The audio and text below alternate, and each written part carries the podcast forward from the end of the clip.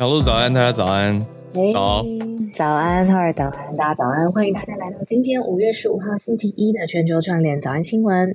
早安，跟大家讲一个好消息，我昨天快筛阴性了，耶、hey,！恭喜，耶耶耶！对啊，也感谢我们上个礼拜五的特别活动嘛，那叶一博有蛮多听友都来现场支持参与。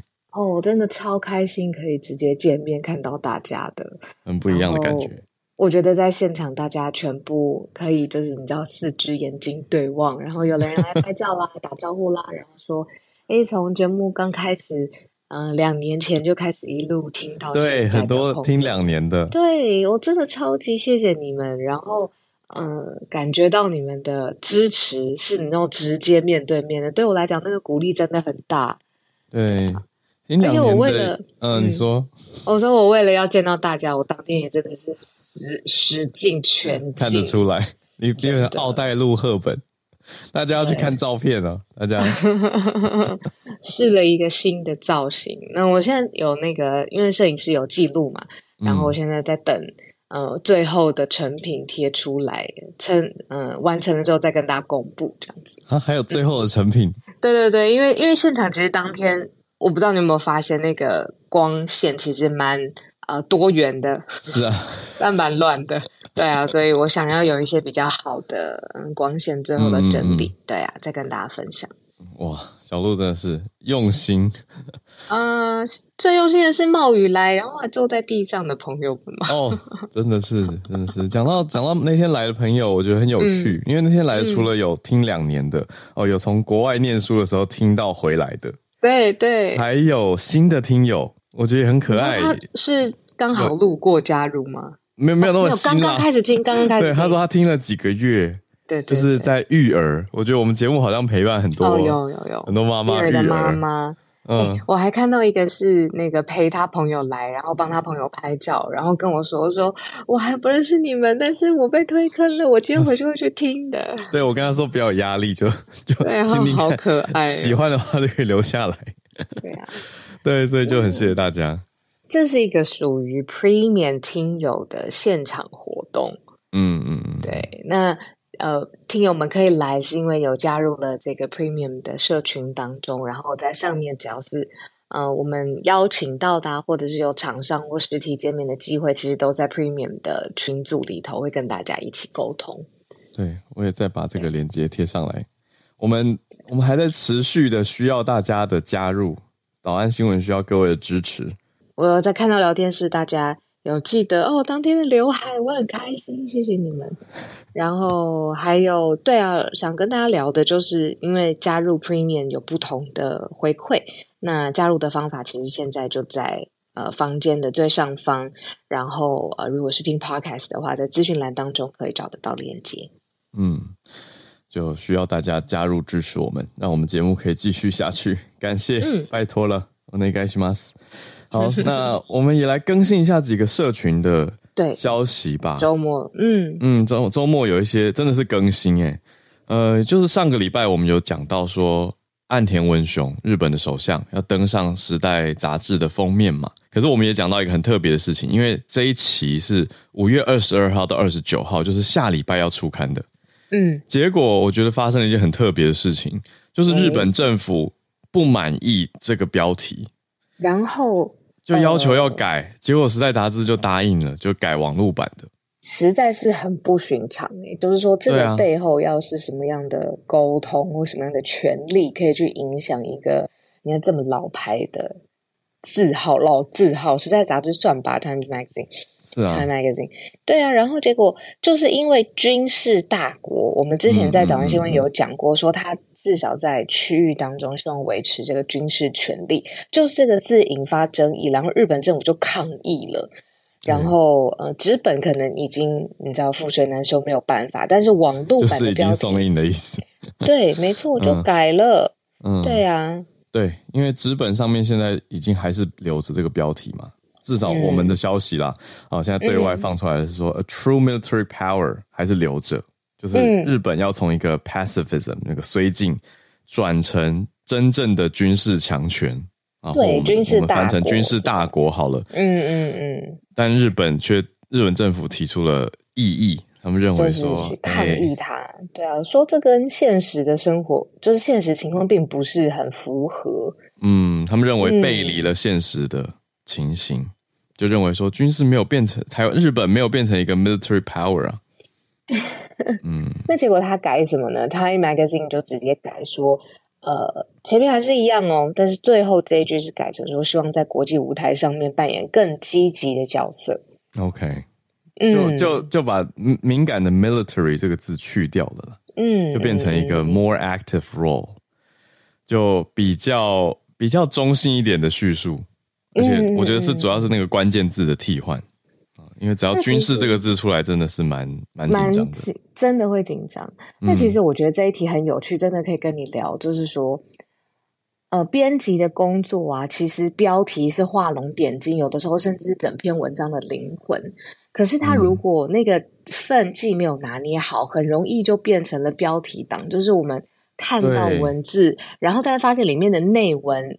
就算是够严谨，然后呃陈列也很丰富，故事性很强，但是跟标题不符合的时候，有的时候还是会有哈，你到底在干嘛的这种感觉。每天都觉得选标下标是很大的学问啊。嗯嗯，你讲的真的很好，因为像这一篇、嗯、这一篇内文，大家仔细如果有去看的话，也有许多的专家在看，看很细跟分析，讲到说岸田他在接受访问的内文里面没有讲到这样的字眼，军事大国的字眼。对啊。所以可以说是《时代》杂志编辑想要在封面下一个吸睛的标题。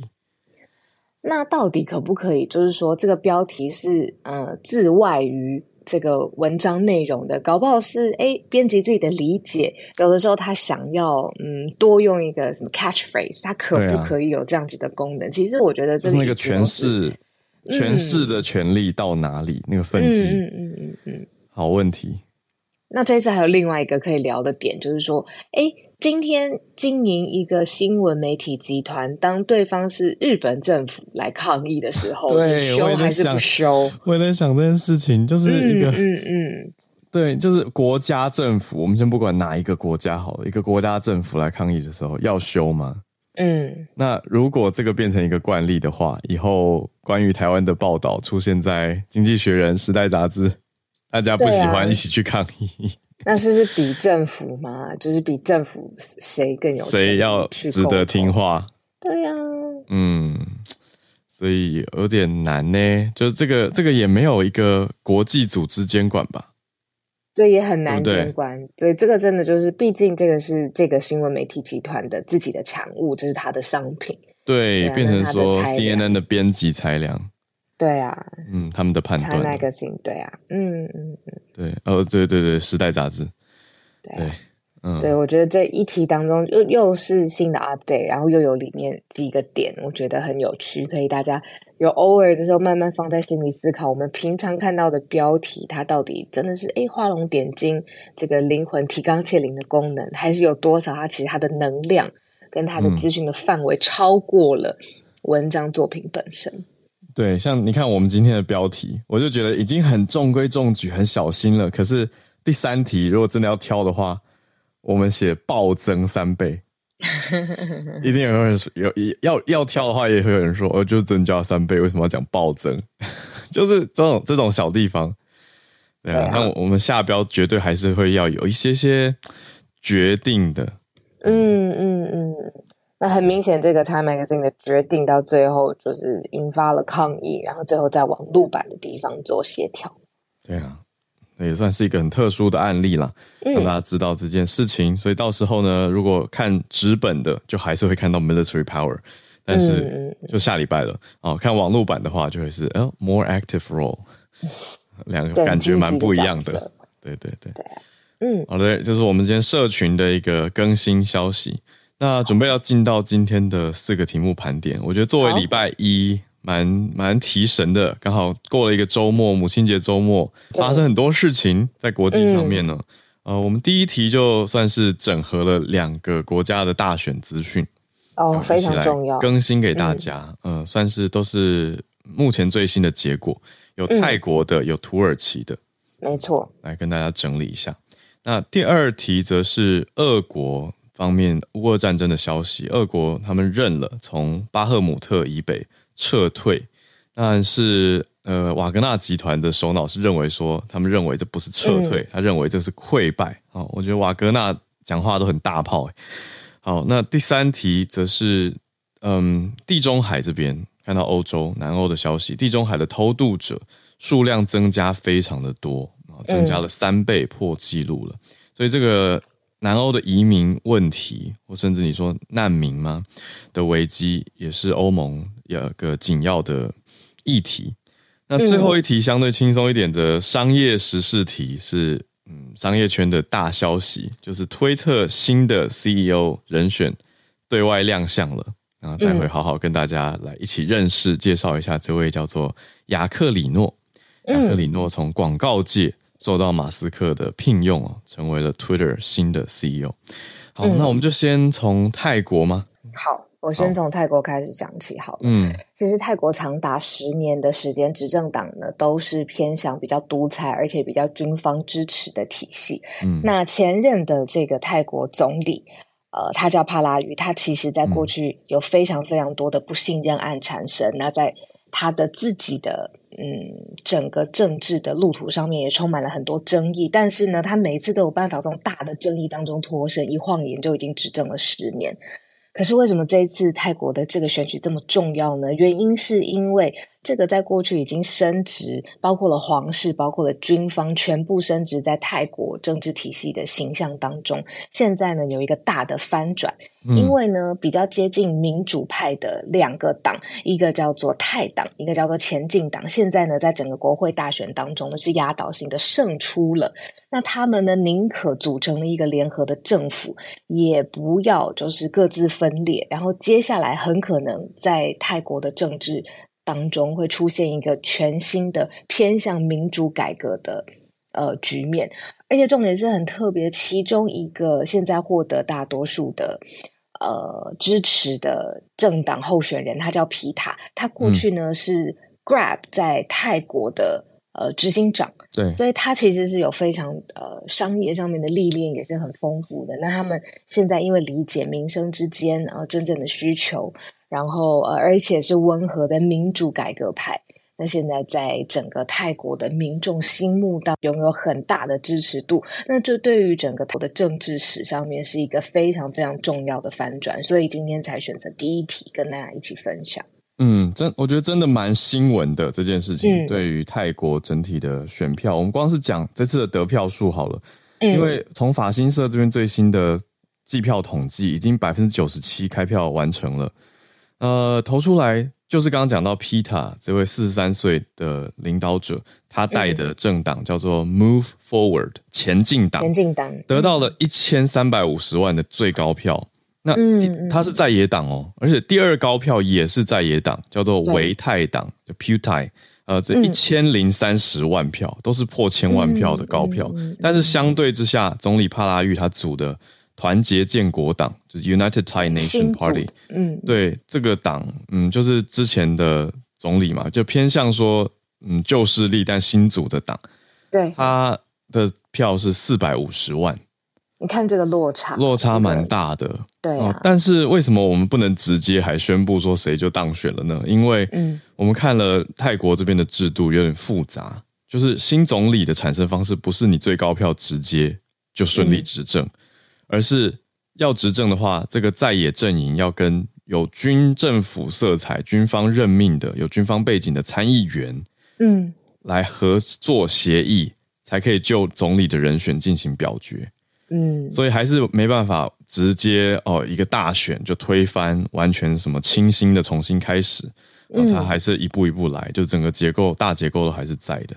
嗯，过去的这种政坛上面的文化，还有他们的习惯制度，其实其实也跟现在的总统帕拉育，跟这一次他们联手一起退出帕拉育的副手叫做普拉维，他们其实都是当初十年之前发动政变而上位的军人体系。嗯，那所以呃。你就还需要跟这个军方体系的参议院然后一起共事，又有就是提出来一个协议，这个其实也是就是整个军方是在政治当中非常非常重要的权力代表。嗯，这次而且我不知道为什么，因为我自己算新，我自诩自己，我跟小鹿应该都算新创圈的人，所以 我看到 Peta 得那么多票，嗯、我会有一种很奇妙的感觉，会觉得真的有一个新气象的气氛。嗯、为什么我这样说？因为你看 Peta 他是当过 Grab 的泰国执行长，对，那我就会想到打一个比方好了，假设台湾这边顾立凯就是曾任 Uber 台湾执行长。嗯，出来选的那种感觉，嗯、而且还得到很高的票跟呼声支持的话，嗯、就会有一种哇，真的是年轻一辈，而且是新创圈的人。Peta 很特别，他他的背景我也稍微去了解了一下，他是哈佛大学公共政策跟麻省理工学院 MIT 工商管理两个硕士，那所以就是很会念书，那也在商业界当然是非常新创圈特别呃是有名气的啦。嗯那他主张的是说，泰国要产业转型啊，跟西方合作，而且他还有提到台湾，嗯，他说希望可以跟台湾有更多的交流。嗯，我觉得很明显了，嗯、这些包括他的受训练的方式，包括他在社会上面的经验，其实都是更清新，然后更年轻、更民主的一派。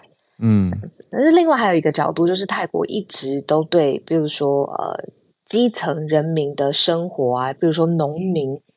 好像在这十年当中的执政当中很忽略，嗯、然后让大家有一波怀旧呃的心思。嗯、这个是针对泰国前流亡总理戴克星，在当时他在任在任的时候是特别照顾，就是呃泰国的基层人民有更多福利，然后也有工作上面的保障。那这一次在推出，就是反对党在推出人选的时候也非常有巧思，因为知道有这样子的呃社会民情嘛，所以推出戴克星最小的女儿，嗯，作为总统的候选人，嗯、总理的候选人，总理，然后来吸引这个戴克星的支持者。嗯、所以就是说，不论怎么样，执政。现在看起来执政的这个帕拉育的体系真的是受到非常非常多的挑战啦，就是这个票数就非常明显了，这个大众的支持已经不在军方体系当中了。嗯，对啊，那但是军方还是掌握了参参议院的多数势力，所以有没有可能国会逆转，嗯、然后让帕拉育还是连任？这个还要继续看下去。所以大家可能会觉得很怪，就用我们的角度会觉得说，哈，票数已经这么悬殊了，还有可能逆转吗？呃，嗯、那有看到我看到专家的分析是说，泰国现在的民主如果要拿台湾的历程相比的话，很像是一个党外时期。嗯，就是说民主国家有选举制，可是保守势力还是在，特别是刚刚讲到这个军方的影响还是很大的。嗯，哦，所以有可能会像像之前。的应该说，现在的总理帕拉育，他就是算军事政变夺权了，嗯，那也八年了，所以还是有可能会用军事政变推翻跟改变。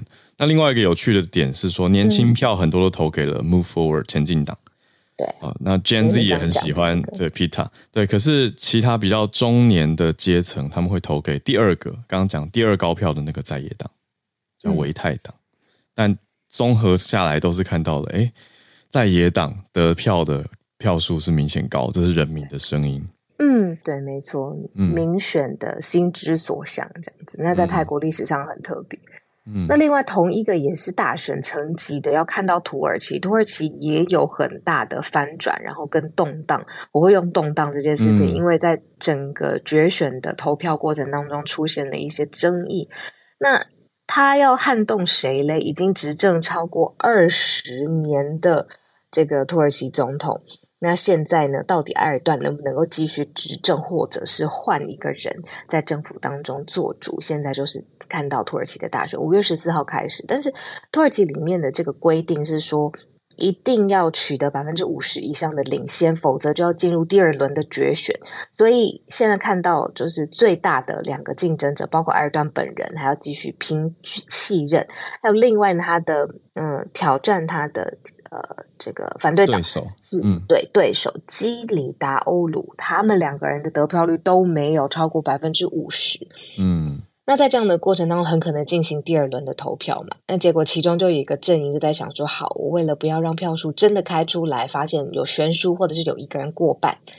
就就故意拖慢整个开票的进度，所以现在整个在呃开票过程当中是有存在一个争议的。那不论怎么样，很可能第二轮的决选很快就会要发生。所以这个，你知道国家在这个时候其实最脆弱嘛，因为有更多不同的声音，我们应该不会觉得陌生。嗯、那这样子的情境，现在是在土耳其大选当中上演。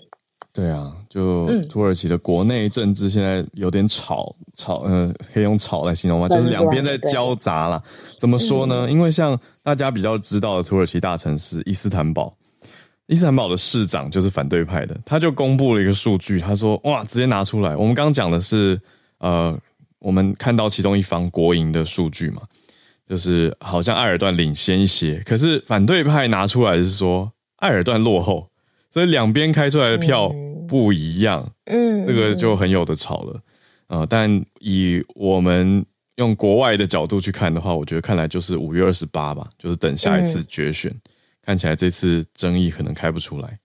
对啊，然后埃尔段在过去他已经执政超过二十年的时间了，然后我就在想说，怎么会？就是这个政治体制上面二十年都可以有办法在位。那关于他呃这个专横啊，或者是他的权力的报道，在过去二十年当中也没有少过。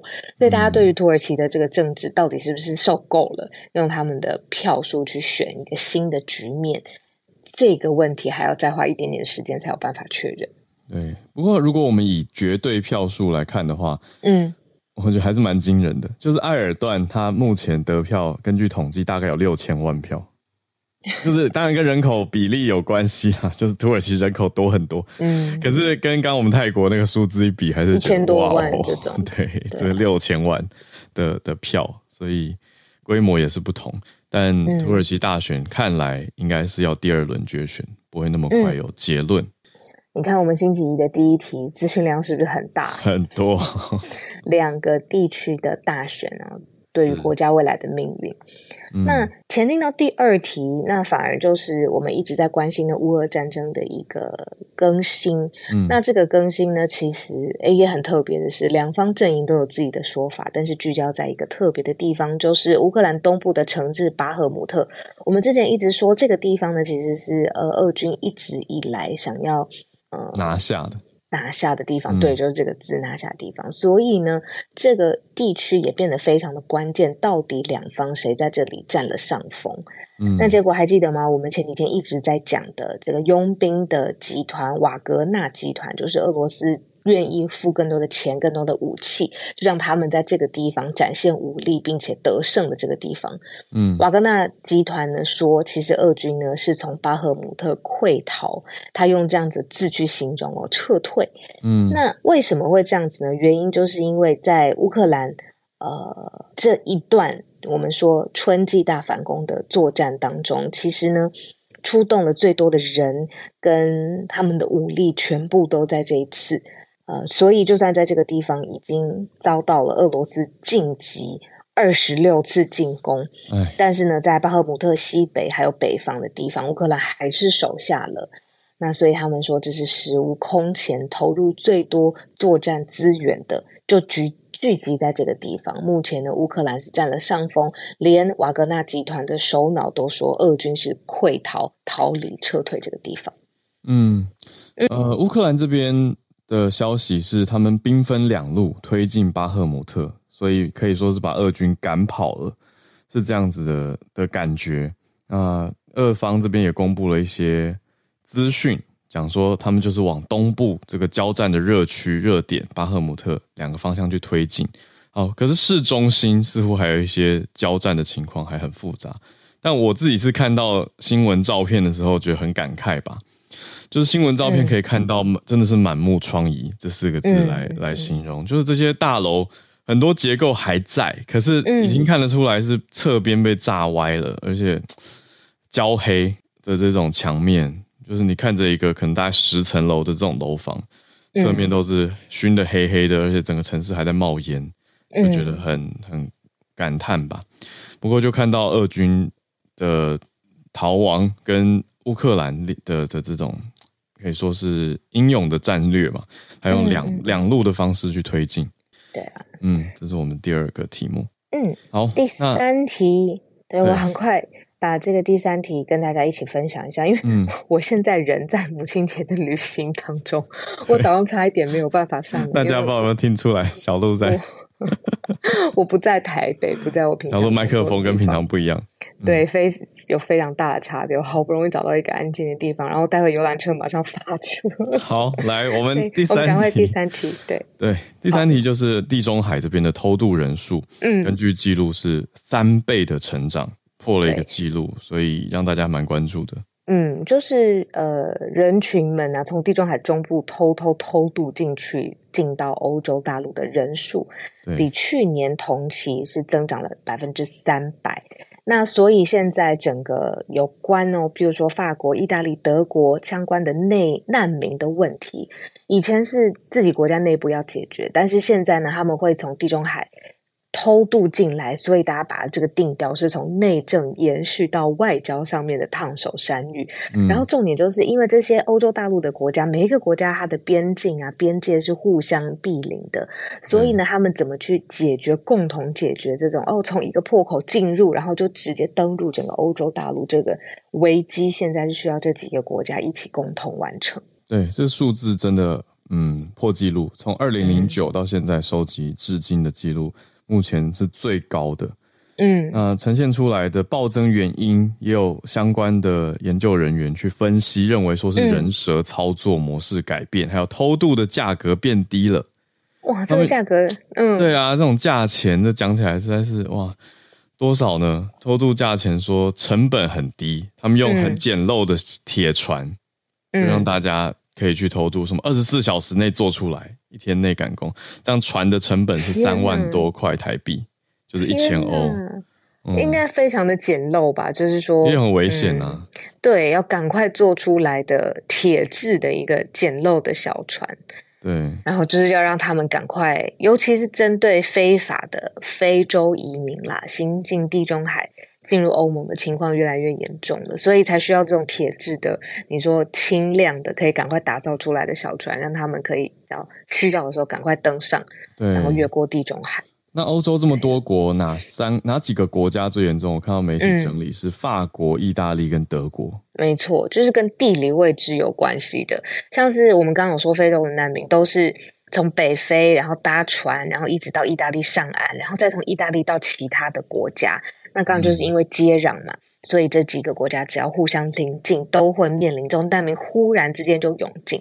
那你想想看，你是政府的执执政，嗯、这个问题，对方也是人命，那也是另外一个国家的人。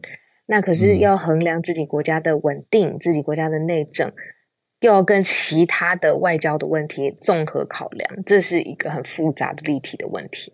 对啊。像德国这边的庇护人数也是大量增加，很多人在申请。嗯、对，可是哎，都都延伸很多的相关讨论了。嗯，不过讲到这个，我倒是会想到说，嗯，可是，一样很靠近地中海这边的西班牙，却相对不是这些难民的首选，反而是涌入到意大利、还有法国跟德国比较多，这也是一个嗯现象了。好，这是我们今天第三个题目。那我们来到最后一个题目，是刚说推特新的 CEO 叫做雅克里诺。好，那小鹿就放心去 赶游览车。谢谢小鹿从母亲节行程当中还是要参与我们早安新闻，要要一定要一起来主持。好，感谢。那我们就来今天第四个题目了。雅克里诺是谁？哦，雅克里诺是大家都一起来关注跟认识的一个新人物，就是 Twitter New CEO，他叫做 Linda Yacarino 啊，雅克里诺。那他的 first name 名字是 Linda，姓氏是雅克里诺，但大家就用雅克里诺来称呼他吧。那他负责整个推特的营运嘛，所以马斯克还是在哦，马斯克会把他的重心转到新技术跟产品设计这两个面向上，但是营运。啊，也就是对外啊，主要公开啊等等，会交给雅克里诺。那两个人会一起把 Twitter 转型，变成我们之前有略略提过的一个新的名字，叫做 X 应用程式啊。也许会变成一个 Super App，也许我们再看 Twitter 会变成什么样的一个公司，跟什么样的一个软体产品哦。那这个 X 雅克里诺六十岁，他过去都是在广告业为主。他曾经担任美国国家广播环球集团的广告业负责人，做了十二年。那《华尔街日报》是说他是一个 Velvet Hammer，这个形容很有趣，因为 Velvet 是那种丝绒，丝绒做的锤子。丝绒锤子是什么意思？就是外表看似柔软，可是呢，行事作风却后劲强烈啊！有人形容说像是鸡尾酒，就是看起来友善，就调酒啊，但喝下去以后呢，后劲有点强。这到底是不是好？我们就要继续看看啊，新的执行长会不会翻转推特目前对外的一个形象？因为推特，我觉得在马斯克的执掌或经营之下。会让大家感觉说，哎，好像这个执行长马斯克啊，前执行长，呃，会会有很大的政策变化。那发布了以后，也许会改动等等等。但是雅克里诺呢，还要看看他是什么样的一个风格，我们现在都说不准。但是他过去的领导经验也是大的集团，我们刚讲到那个广告集团，它叫做 NBC Universal。那在 NBC Universal，他领导的是两千多人的业务团队。那广告销售额曾经创造出三兆台币的销售额，这么漂亮的一个 revenue。那它现在还是有很多的挑战，因为 Twitter 的广告收入，嗯，其实如果我们看比较近的 Bloomberg 彭博三月的整理呢，Twitter 的广告收入下滑百分之八十九，就是在过去这几个月受到影响还蛮大的。那如果大家有在用 Twitter 或者有在关注的话呢，就来看看现在雅克里诺。新 CEO 执掌的 Twitter 会不会有什么不一样？这个社群媒体。好，所以以上我们四个题目的整理。好，第一题像是两题，有泰国，有土耳其。那到第二题是乌俄的巴赫姆特消息更新，到地中海的偷渡者，最后是 Twitter 新的 CEO 整理给大家。我们现在来进礼拜一的全球串联的时间。好，我们第一位邀请朱小汉。Hello，Howard，早安。奥兰多跟大家连线。早安。早。嗯，对，这个消息是路透社的独家报道。那现在 G7 峰会即将在日本举行。那根据路透社取得的这个峰会知情者的消息，那这一次这个 G7 呃峰会一个主要的议题就是加大对俄罗斯的制裁，而且这一次将会主要针对于啊能源领域。那呃大会将在五月十九号到二十一号召开啊，这个很快应该就会得到结果。然后估计到二十一号下午的时候，应该就会有这个新闻记。者发布会，那其中呃，就是根据路透社的消息，那这个议案牵头的是由美国方面，那也获得了 G7 成员国很多啊外长的支持啊。那这个路透社并没有提供出就是透露消息的官员的名称，但是是通往是一般来说是这个内部出来的消息，而且路透社的独家新闻可信度还是非常高的。但是具体这个价就是到底会不会有制裁的加码，而且会对。俄罗斯能源的制裁，呃，就是力度有多大，还要到五月二十一号这个 G7 自己的新闻稿件出来啊，我们才会知道，所以大家就拭目以待就好了。嗯，就是这样，谢谢。对，因为 G7 还没有举行，即将举行，在日本的 Hiroshima，就是广岛举办。那选在这个地点也是很特殊的一个选择嘛，所以我们就看看 G7 哦，有了媒体的消息之后，是不是真的如同这个独家的报道。谢谢朱小汉。那我们再继续连线到香港的听友 Bernard，关注了香港的消息。Bernard 早安。好，早安，早早安。今天要分享的关于香港国安法相关的新法案的通过。这个法案呢，就是说海外律师呢，就参与香港的国安法的事件的时候，必须要得到香港特首的批准。其实这个一开始呢，是讲回到之前我在这里分享过，就是之前黎智英的案件，在那个时候黎智英就被起诉，然后黎智英想要聘请英国的御用大律师为他辩解，对，但是遇到政府的阻挠，就不让他过。但是一开始呢，这个能不能够请用？呃，运用大律英国的律师这件事情，已经到了香港的终审法院，有点像台湾的最高法院的一个法律过程。嗯、然后，其实那个时候呢，在香港的终审法院已经批准了，是可以允许海外律师去参与国安法的案件。但香港政府呢，这个判决之后呢，要再做了一个破坏这个。就是有点像打游戏，就要要再搞一个改变规则，对，改变规则，然后就去到中国人大去找释法，就法律的解释。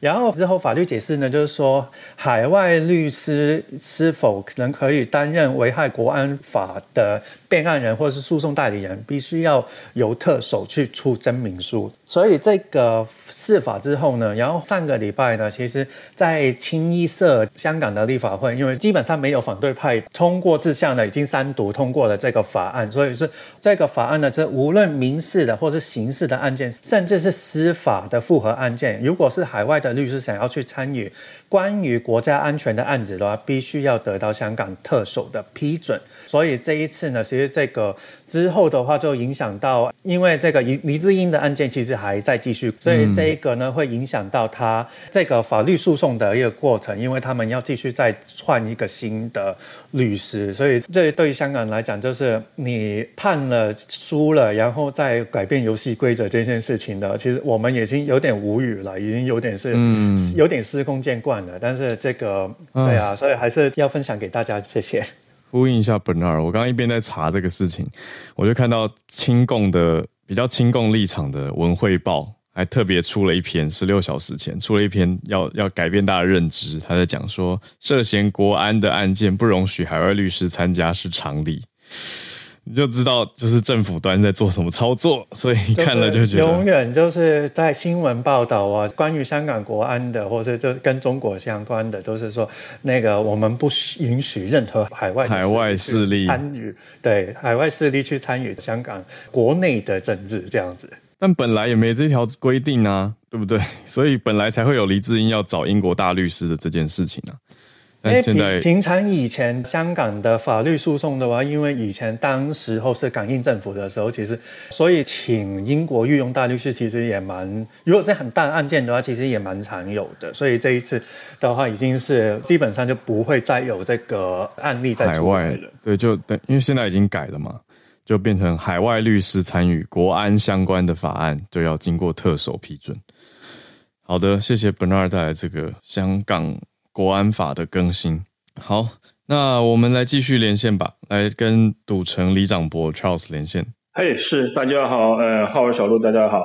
那好我这边，我看到你的大头照是我认识的人，是曾伯恩。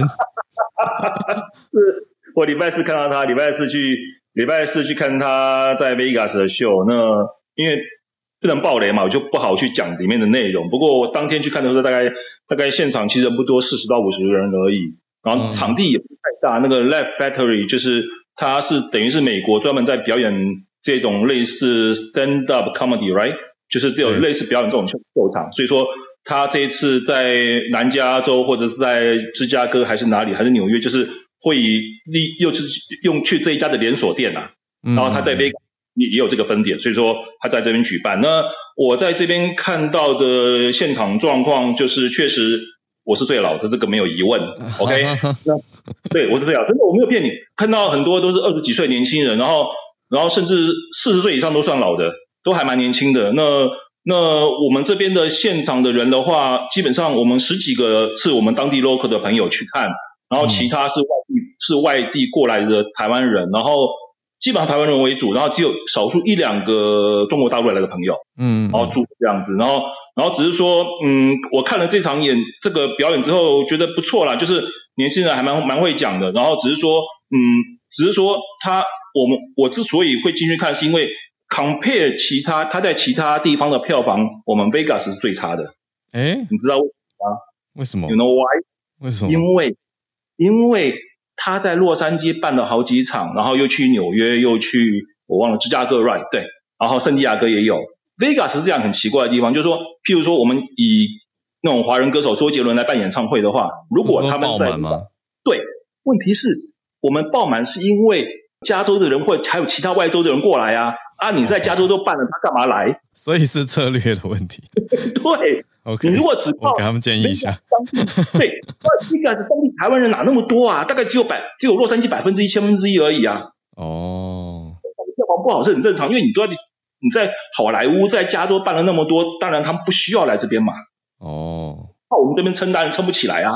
嗯、所以说这一点我就讲了，呢他们也理解，反正毕竟是他们第一次，而且像我们在 Vegas 二十年以来，我几乎没有，我印象中没有看过任何亚洲的艺人能够办这种脱口秀的，尤其是像他这种不是 ABC，就不是在美国出生长大的一种，是从亚洲过来的，他应该算第一个，所以我还蛮佩服他的。嗯，这内容大家喜不喜欢那是另外一回事，那只是说，毕竟有毕竟有这样勇气来这边办巡回，他是算是一个。破冰或拓荒者的话，以这个角度来看的话，我觉得蛮好的。那只是说，我觉得，只是说我后来有问他说，你们在美国巡回这么多场地，你们有没有去修改内容？譬如说，针对每个地方，你在洛杉矶讲的地方讲的内容，跟你在 Vegas、跟你在芝加哥、跟跟你在纽约或圣地亚可能讲的内容是不太一样。他说都一样。那我就如果以我来讲的话，我会觉得有点可惜，因为美美国这么大，你也知道，嗯，那每个地方它的特色，如果他在出发前能够在针对每个地方的特色去去贴去讲一些更贴近当地内容的话，我相信会更好。这是我的想法跟建议，跟我看完这场秀的心得。谢谢。嗯，谢谢 Charles 李长博从赌城这边来给我们的观点分享。好，我会我们这一集我会再贴给他他们听的。好，谢谢。那我们再继续连线跟叶老师连线。老师的这个标题好像也是我，应该也是我周末看到的那一题，很有趣的一个题目。老师早安，早，哈尔早。对啊，这个周末其实我的同温层里面这个还蛮红的，就是因为大家其实，我想台湾人对各自外泄感觉上已经有点麻木了，从博客来，嗯，到成品。到 PC Home，嗯，嗯，其实有的时候啦，会觉得说应该要像韩国，就是至少看那个语音语啊，那个影片里面，韩国好像罚各自外泄罚的蛮重的。哦，我不晓得影片就是那个语音语非常律师语音语是不是有反映韩国的真实，但是如果罚的重一点，嗯、或许。这些网站的各自外泄不会这么严重。嗯，因为老师在讲的是周末疑似成品的各自外泄，对不对？对，因为那个人就是那个杨新慈小姐啊，她是在成品买了前阵子很红的那一本书，叫做《阿共打来怎么办》。对，结果就接到中国口音，自称是成品的客服，嗯，然后想要知道他的想法，就有可能是阿共真的打来了，打电话来了。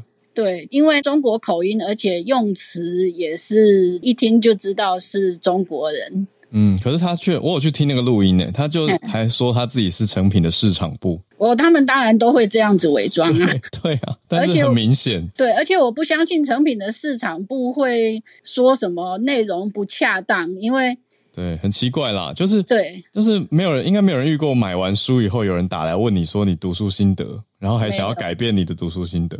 没有，从来没有。对啊，我我自己其实也碰过伪装是博客来，或者是伪装是 PC Home 的，但他们都会说是不小心设定什么重复扣款，对不对？对对对对对，那个就是假的。对，那这一次这个是很奇怪，嗯、然后。这个在我的同文层里面传的很广，那到最后看到，其实最爆笑的是，嗯、因为这本书是两个人写的嘛，是。那其中一个作者那个沈博洋先生，他就回说，那下一本书的标题就叫做《阿贡打电话来怎么办》好了。很趣味的一个回应啊，就是现在真的打电话来了，对，所以就又有人上纲说，这是不是一种中国的认知作战？就是中国到底，因为不知道这个来源到底是谁啊，因为大家只能听他的声音，觉得他是。是中国口音，可是目前这个案件好像还没有新的调查结果出现。对，那现在是数位部要求成品十五号要说明。哦，OK，OK。Okay, okay. 对，所以就是对，今天成品应该会说明。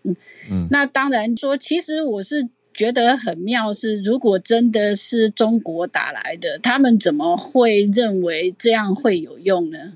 我觉得有的人说不定会会有诶、欸我觉得有的人说不定会会会，你知道耳耳根子比较软嘛，或者他们想制造所谓的寒蝉效应哦，就是也许吧。让台湾人觉得说，哦，我们在做什么都会被监控。因为事实上，最近有一本书，我是还没有买，但是提到说，因为那本书的内容好像叫《入侵编辑台》吧。那本书是提到说，其实有一些台湾的出版业已经开始在进行所谓的自我审查。嗯。寒蝉效应已经出现了。当然，可能跟最近那个李延鹤被捕，就是复查，复查，嗯，对，可能也有一点关系。可是，如果是如果是那个入侵编辑台那本书的话，那表示说这个，因为书的出版总是还要一点时间，所以表示说这件事情开始的更久。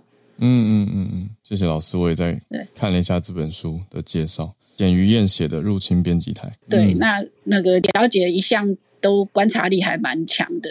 嗯哼哼，嗯，他的副标是中国威权渗透如何影响台湾新闻自由。嗯，是好，所以我们就看看今天成品这边怎么说明，然后这个案件的后续，我觉得也值得关注。那如果各位听友也有接到很特殊的来电的话，也可以跟我们分享。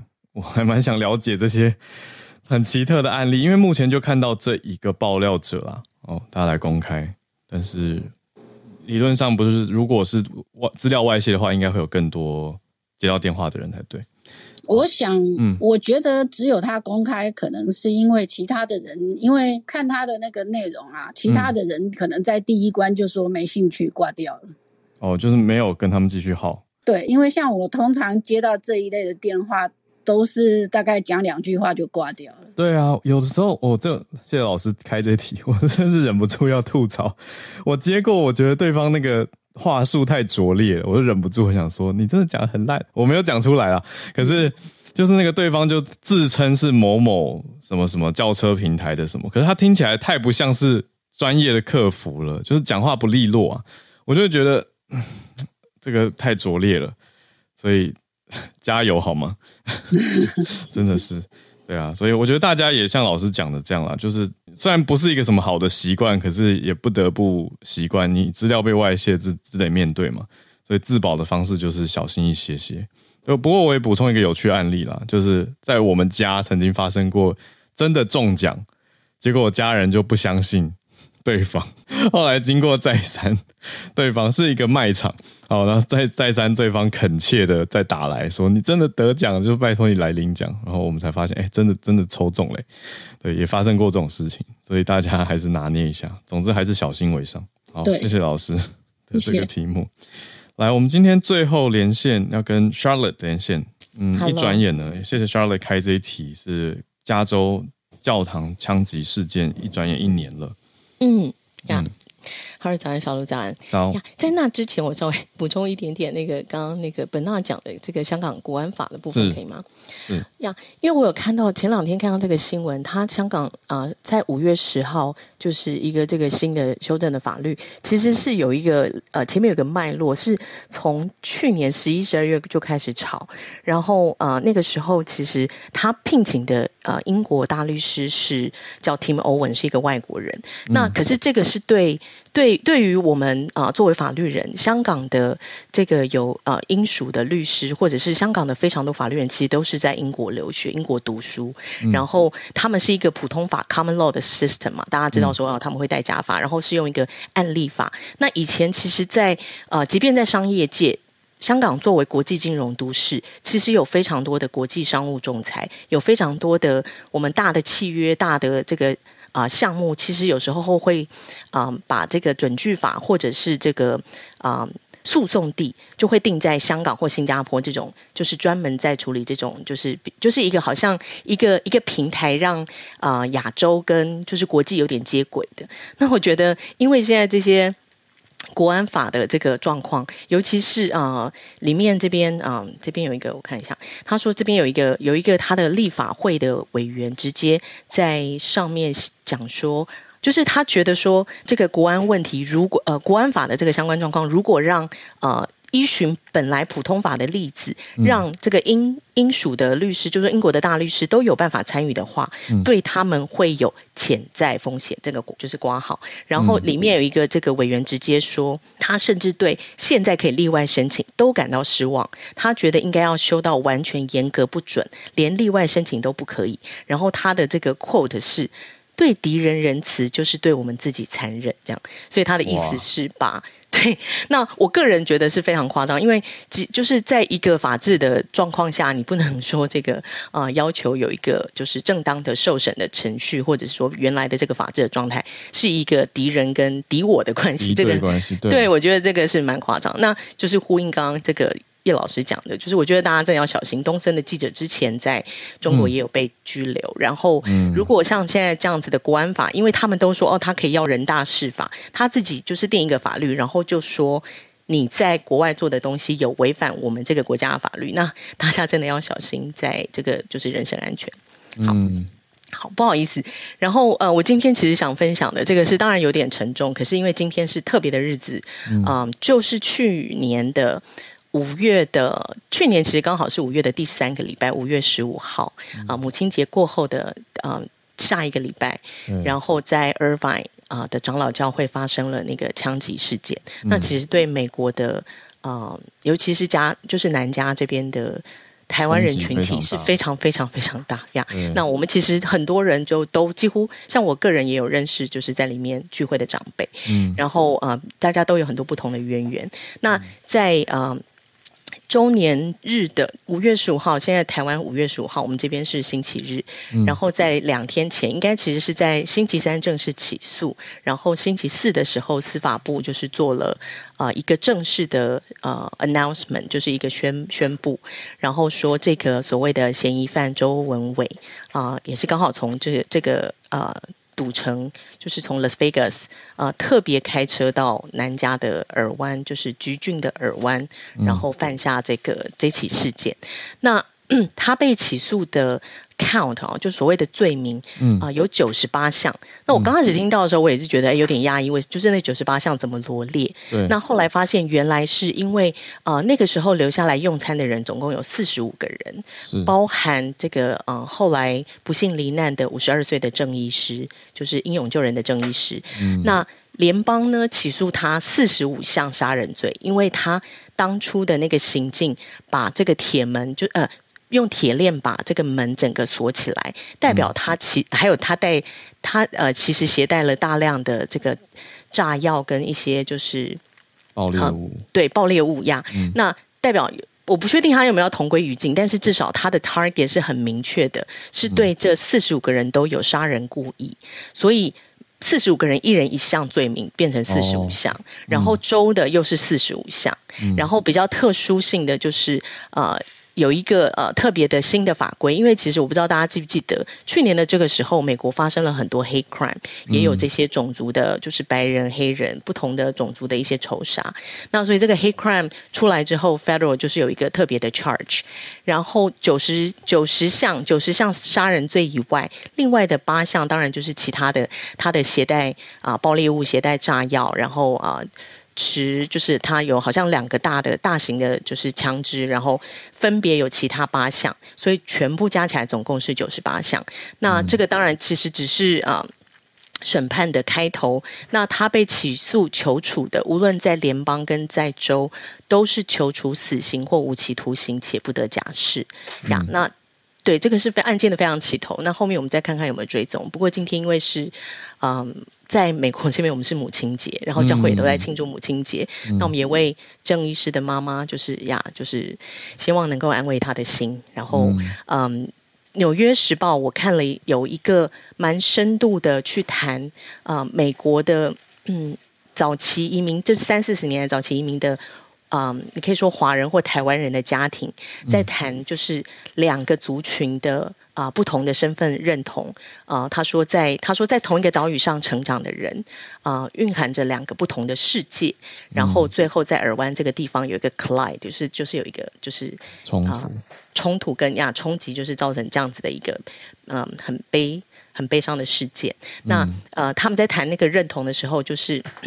这个也是可以跟台湾的朋友稍微介绍一下，就是在呃美国的非常多像这样子的呃台湾人的社区，他们很早期移民来，有的有的是黑名单过来，有的是呃从可能就是已经在台湾几一阵子，然后九零年代其实有大量的移民，就是在台湾民主化之前有大量的移民，嗯、然后来移民来的人比较特别的是，其实他们像是嗯，像我们藏在树下的那个蛋，他们是把那个当年记忆的台湾原状的 preserve 到美国，然后就这样生活了三四十年。我不知道大家懂不懂意思，就是说有些人时空胶囊的感觉，对对对对，时空胶囊，所以他是怀抱着所有他在九零年代，像周文伟是在一九八零年。就已经移民到美国，但是他会怀着怀抱着他当年的，的对所有的 sentiment，然后记忆跟他所学跟所有的东西，然后他们对台湾所有的记忆，其实呃这边另外一另外一派，因为他《纽约时报》同时有访问张宣信牧师，那张宣信牧师代表着另外一个本土派的，哎，其实他们也是有。呃，他会讲他觉醒的过程，但是同样他们也是 preserve 那个所有的 culture，然后就是两边都很固着的，就在美国这个地方这样子互相生活成长，然后呀，最后酿成这个事情。然后第二代有一些反思呀，那那个新闻啊、呃，如果大家有兴趣，也可以去看一看。嗯嗯嗯嗯，谢谢 Charlotte 带来在这个时间点哦，那也祝美美国这边母亲节快乐，还有一点时间，谢谢。对啊，对啊，所以。我们时间也来到今天的尾声，所以刚好一个一周年的回顾，也让大家知道哦，那个判决的情况是如何。